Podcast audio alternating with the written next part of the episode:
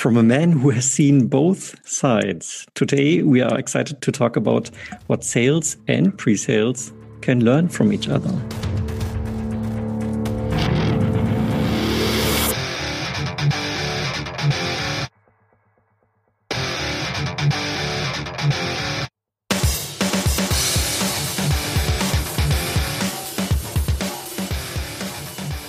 My name is Tim, and on the other end of the line is the wonderful Jan. Yeah, and together we are Sales Excellence. This is your podcast for software B2B sales and pre sales. As always, we believe in a strategic, value based, and customer centric sales approach. Indeed, and with our knowledge and experience, we would like to help you find new inspiration and more success in your daily sales lives. And with that being said, welcome to a new show of the Sales Excellence podcast. And uh, once, well, we are recording obviously this session here today. And to be honest, it's actually August. So we'll see when it airs. But we had recently a conversation with Chris White, which by the time this episode airs will have already gone live. And we talked, among other things, with Chris White around the partnership of sales and pre sales. So it's quite important to understand each other's roles and responsibilities. And that's a core prerequisite for strong teamwork. And especially in pre-sales, we are often quite oblivious, and that includes myself for sure as well, in regards to the challenges connecting with taking our prospect on a buying journey, right? Meaning, how can we as a vendor help our potential clients to take a step towards a purchasing decision? So let's hear about how we can learn from each other. Over to you, Jan. Will you do the honors? Yeah, thank you so much, Mr. Brömme. And uh, as usual, we have someone to talk to. Very warm welcome to Max Lüpertz. Well, welcome to the show. And uh, let me quickly introduce Max for you. So, Max took his first sales role in software sales as a pre-sales consultant at a company called Hype. He continued to take over sales responsibilities and then progressed into sales leadership. And beginning of 2020, he has become self-employed as a chief pre-sales enabler. So Max, again, welcome to the show. Yeah, thank you very much, guys. Thanks for having me. Um, it's a pleasure. I recently talked to one of our mutual pre-sales friends, and he told me that knowledge sharing is one super important skill in pre-sales, but often overlooked. And you guys have been sharing your exp- experience since more than two years now, and I'm really thankful for all the insights you provide to help me and us be better at our job. Thanks a lot for that. You are welcome. And thanks to Tim because he was the initial trigger to starting that podcast. So at the beginning, I would like to understand why does your heart beat for pre-sales? My heart beats for pre-sales because in my opinion, it's one of the most exciting jobs you can have in the world because you have got the opportunity to learn about so many different companies and really take deep insights into their business, into their objectives and challenges, and trying to understand how they shape the business world. So you're working with small clients, with large clients, and really get those deep insights you can really get nowhere else in the world. And it's one really big opportunity to learn a lot and connect with really nice people. And I think this is one of the cool things about pre-sales, getting to know so many people and different companies in the world. All right. So obvious question then. Why switching from pre-sales to sales if pre-sales is so amazing?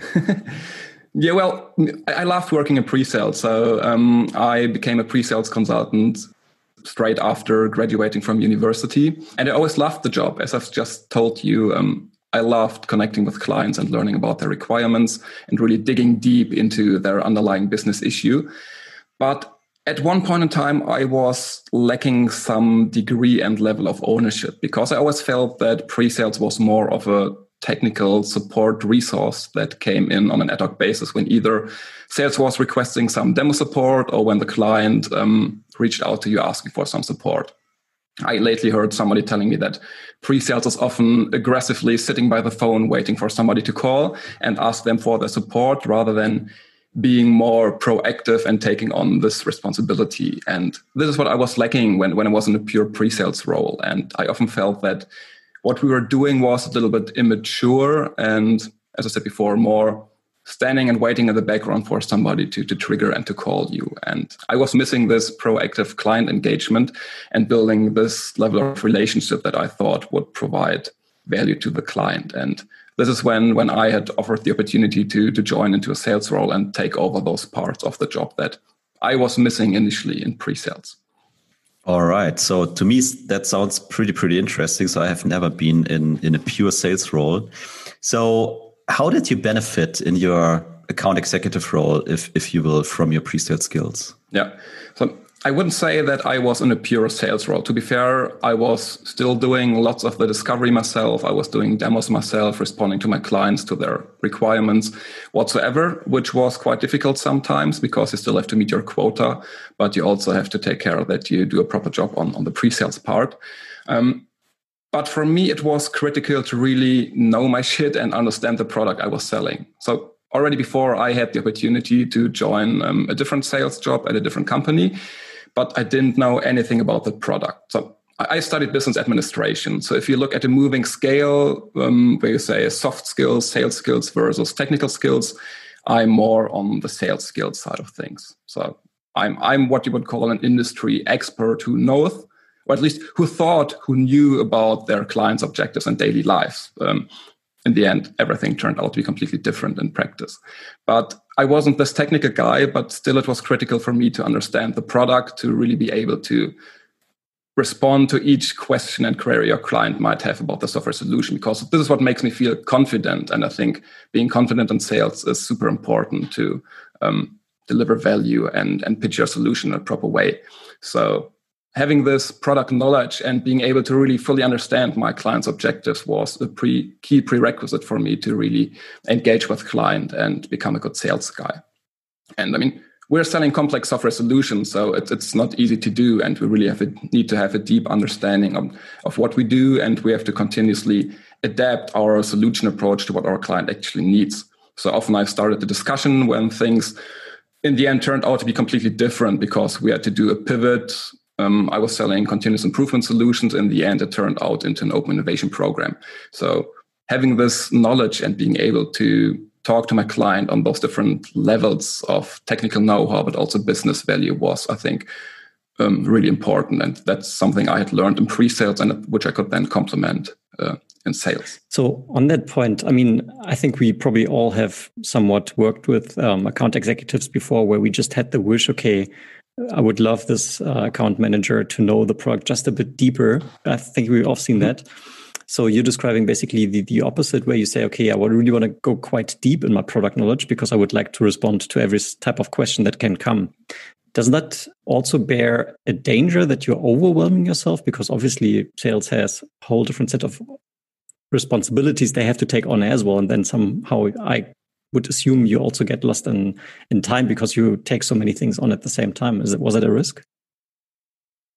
Um, it was definitely not the most scalable business model for myself. So after five years uh, in an account manager role, I became say the account director for the UK accounts and moved to England, where I was mainly the only sales and pre-sales guys around. So my opportunity was to grow the business, but also do the demo part. And of course, you had to find a trade-off between how much time to invest into the pre-sales part and how much time to invest into outbound sales, etc. So yes, you you have to learn and you have to adapt. So in the first year, I think I did too much pre-sale stuff until I found my own way of um, coming around that issue. But definitely, it, it, it is a danger if, if you get too deep into the pre-sales part, start responding to RFPs yourself.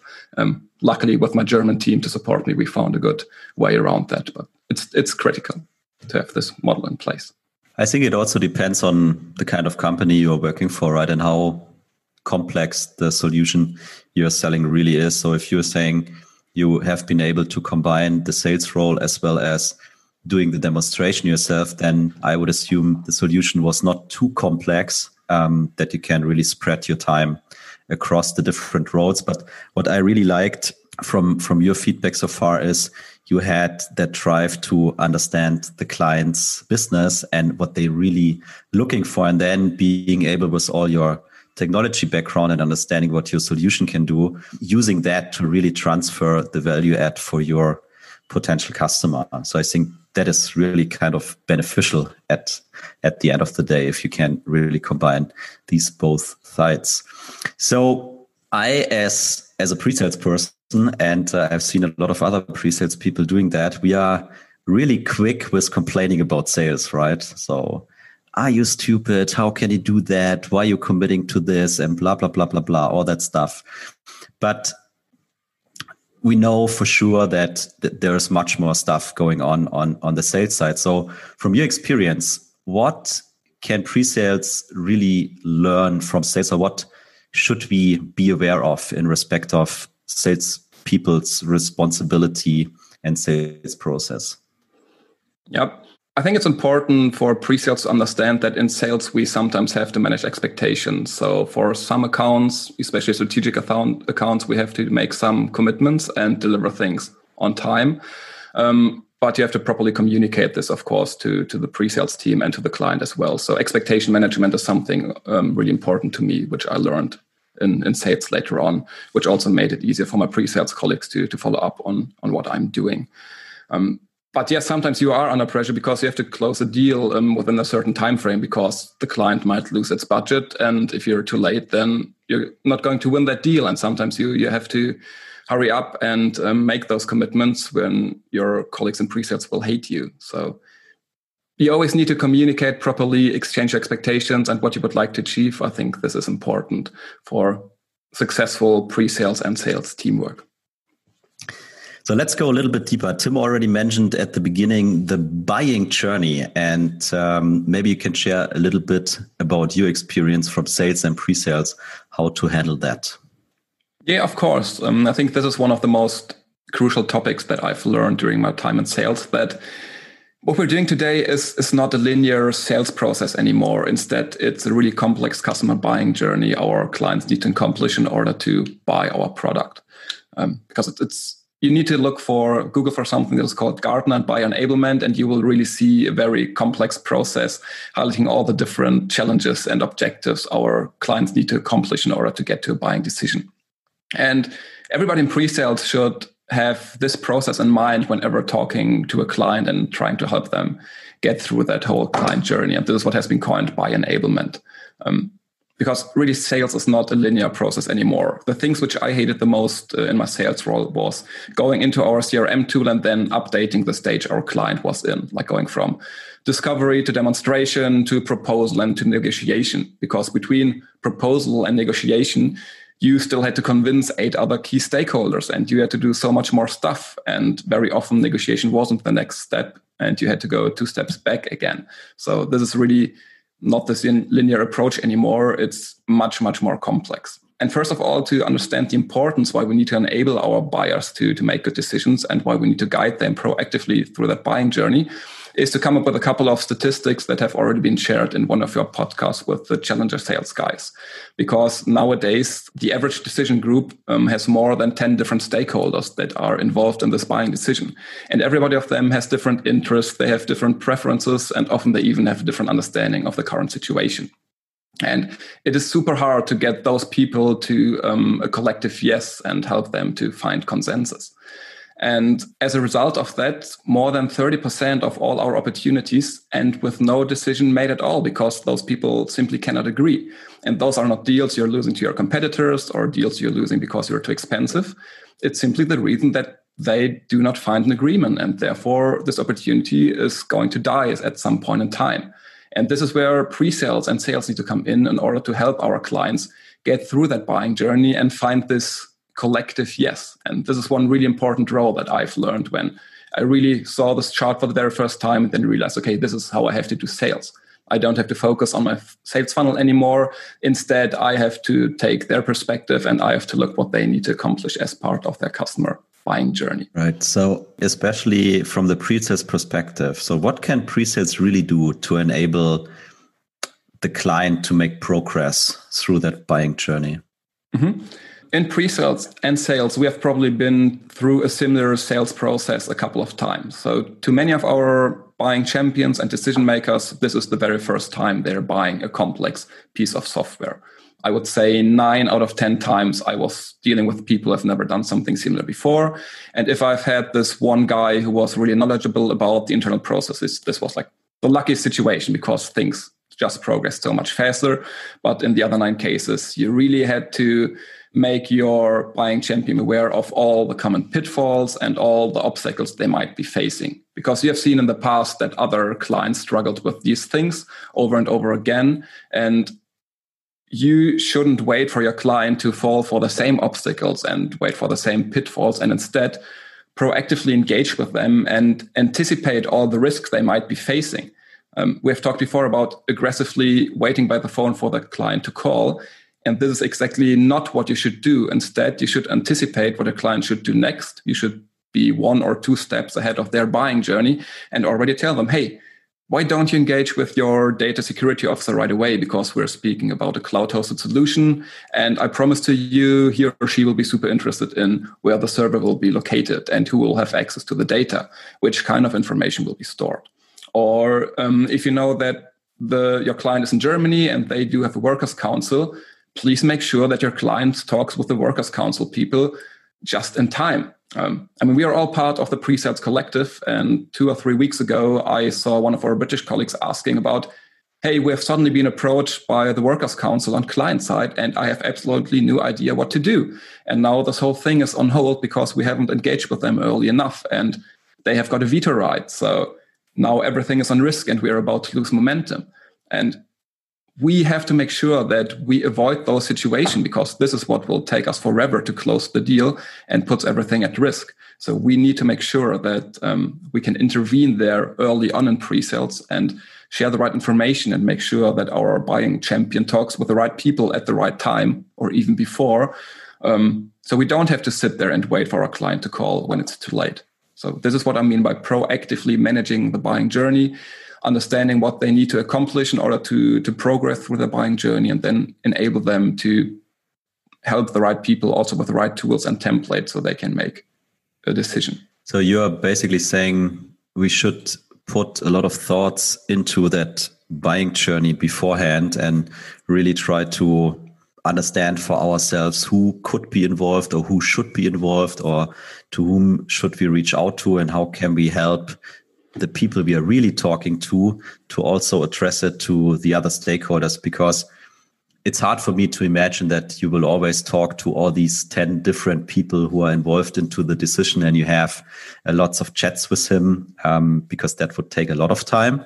But preparing stuff in a way that you can just leverage it like hey you can use that document to go to your workers council to make sure we addressing whatever uh, kind of stuff or go to your security officer here's the gdpr confirmation document. So these kind of things and then basically seeing who should be addressed by sales and maybe who should be addressed by pre-sales something like that or? Exactly. Yeah i, I fully agree with your view on that. And um, yeah this is what i mean by we, we don't have to talk to all those people in person. It's really about enabling our buying champion and leveraging his, his position to get to all the different stakeholders and, and help them with the information they need in order to make a decision. And as you've said, now we're at 10 stakeholders that are involved. And when I started in sales, this was a little bit different. All we had back in the days was a document which was called technical requirements, which was highlighting and summarizing all the information you needed for the server settings to implement single sign on, set up the um, email notification system whatsoever. So we had this one document because usually there was one IT guy who got involved and um, who needed those information just to figure out, okay, does our internal server infrastructure meet the requirements we, we have to provide and all the deliverables here? But then things became just much more complicated. As I said before, um, when things moved into the cloud environment, we also had to make sure that they knew about our server provider. Um, they had to know about our own ISO 27001 certification. Um, and then, as we said before, GDPR became um, one big topic. And I never wanted the Workers' Council to come in last minute to, to have their veto. I wanted to get them engaged early on the process because then they also became much more friendlier and uh, became an advocate role in this whole thing because they felt cool. I'm really engaged here. So I produced a document which was specifically targeted at those data security officers dealing with GDPR. So they could see exactly what kind of information are stored in the system, why are we using this, and why do we need this information, and what might be an optional thing to add on top of that. Um, and this really opened many doors and accelerated the whole the whole buying process. And things like this went on and on and on. And at some point, I even went to our professional services team to check with them if they have got any information, which are usually relevant post sales. So once the deal has been closed, because maybe to tell you about one example where I did a mistake and where I had very big lesson learned. I once worked with one of the largest FMCG corporations and in order to launch our platform that I was selling at that time, you always had to find a fancy name for that tool because they used to brand their innovation initiative around something and called their platform Spark, Inspire, iHub, um, whatsoever. And at that organization, in order to get approval for that name, they had to go through corporate communications. And just taking that name and getting approval by them took them about four weeks' time, which they didn't know before that it's such a lengthy process. And then they had to take this brand name of their tool to their IT department and request a specific URL because they needed that brand name to be included in that URL. And getting that URL at that large corporation took another seven weeks. But this URL was critical in order to implement single sign on because all those things were dependent on each other. And all this took so much time that the whole launch of the platform had been postponed two or three times. And my buying champion was really having troubles because they missed their initial launch date.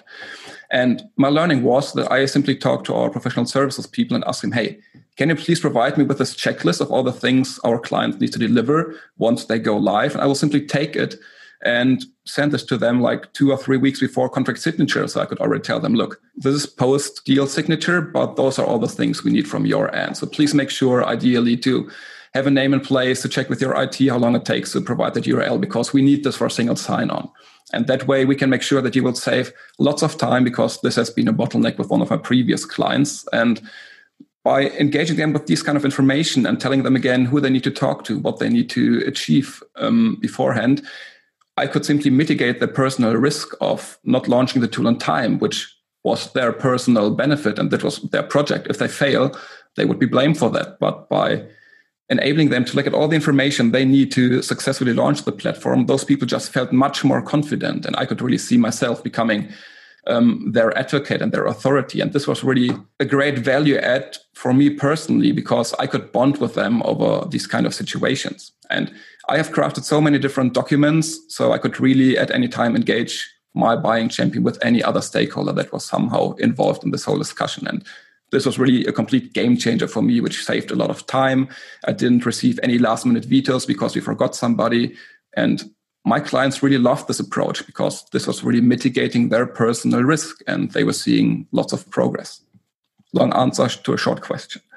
Yeah, no, that's beautiful. So, and to me, it doesn't sound like a classical sales approach, like, uh, oh, I need to cover my forecast call and I need to maintain the opportunity and we need to understand where we are in the sales process from our company perspective. It more sounds like you have been a coach, you have been a mentor, you have been a moderator to making sure the client has everything they need to move forward, right? Which also will give you a good feeling where you are with these people, more like a partnership approach instead of, oh, you know, my manager is asking me every day where we are with the deal and I need to put something into my forecast. Yeah, that's uh, kind of stupid. So, really like your approach, it feels much more like, yeah, as I said, a partnership and that you really would like to help your client to move forward. And also that you respect your client and all the challenges uh, these people may have within their own organization, right? Like Workers' Council in Germany, huge topic, important topic. So, to conclude a little bit from your perspective, if you think about key skills, um, where you would say that is something you should have as as a good sales or, or pre-sales person, what what are the key skills you would mention? Yeah, um, I talked before about this moving scale where we compare sales competencies and communication skills versus technical knowledge, and usually pre-sales are somewhere in between there. Ideally, I would like add a third dimension, which is really about understanding your customer's buying journey as a skill that is on top of the normal sales skills FF just mentioned, where you're checking in with your client and you're delivering product value or solving their business issue and being able to, to cope on a technical level. I think one further skill you really need to become this proactive pre-sales consultant is understanding this buying journey and understanding which objectives our clients need to achieve in order to progress with their buying journey. I think this is one core skill for me in pre-sales, which really leverages the whole role of a pre-sales consultant because um, this is just so much more value you can add as a person, not with your technology, not with your sales skills, but how you can become um, your trusted advisor to your client. And I think, therefore, this whole topic of buyer enablement around the customer buying journey and um, anticipating and mitigating risk is something that I think pre sales need to take a closer look at. Really cool. So it's really about people engagement and communication. Max, first of all, thank you so much for uh, being our guest, being with us, and uh, sharing your experience and, and knowledge. I really enjoyed it. And Today we have Tim's first time doing the real time conclusion of the episode. Tim, over to you. Thank you, Jan. Indeed, first time. In fact, I'm just now wondering if anyone of the English native speakers are listening to this podcast, how it must sound like if three native Germans are talking English the whole time. So that's going to be a fun one. And please give us feedback on how you like that one. So but let me let me conclude. And i would like to conclude the, with the first point i have is actually more of a question. And i really like what you said earlier max where you said okay sales gave you the opportunity to take on more leadership and account ownership um, as as previously in pre-sales and the question to the audience potentially could also be even though maybe you're not playing with the thought of moving into sales or anything like that you can still potentially still take on more leadership in terms of in terms of owning the process, owning the accounts, and think about okay, what can we really do further to be successful? I think that's an important question to ask, and it's obviously very much mindset related. Then you went along and said, okay, we in pre-sales we need to understand that managing customer expectations in sales is a really tough job right? It's it's not something that should be taken lightly. And I know for a fact, even in my daily lives, there's always the statement to sales: please manage the customer's expectations. We don't want to go in for a first demo, but then yeah, the customer's asking for a demo. So managing these type of situations, as an example, is a tough job. There's a lot of pressure on quota, and we need to keep that in mind when we work alongside our AEs. And more importantly, and this is really the, the core in my view, is that acknowledging that the decision making processes and therefore also our corresponding sales processes, of course, not linear anymore, anyway, right? Uh, proactive guidance of our prospects is needed to be successful. You said it further. Uh, most deals are actually lost because of no decision, right? So it's in our own very best interest to guide our prospects. And within sales and pre-sales, of course, we see these type of purchasing decisions over and over again, which means we can potentially even anticipate what the next hurdle might be, even though our prospect might not, because they're really inexperienced in sort of making these type of decisions. So we should do the same in pre-sales, right? Increase our chances, reduce uh, the deal cycles as a result of that. Those were my key takeaways. Also from my side, Max, many thanks that you joined us here today. I hope also our listeners could take something away with that. And I don't know, Jan, if you have any last words for us. Yeah, again, Max, thank you so much to you. Uh, I think the best way to reach out to you if someone would like to collaborate with you and potentially work together with you is obviously LinkedIn. We will also put your website address and all that stuff into the show notes that people can get in touch with you. And finally, of course, if you enjoyed the episode, please follow us on LinkedIn, give us a good rating on Apple Podcasts, and see you next time. Thank you very much. Bye bye. Bye bye.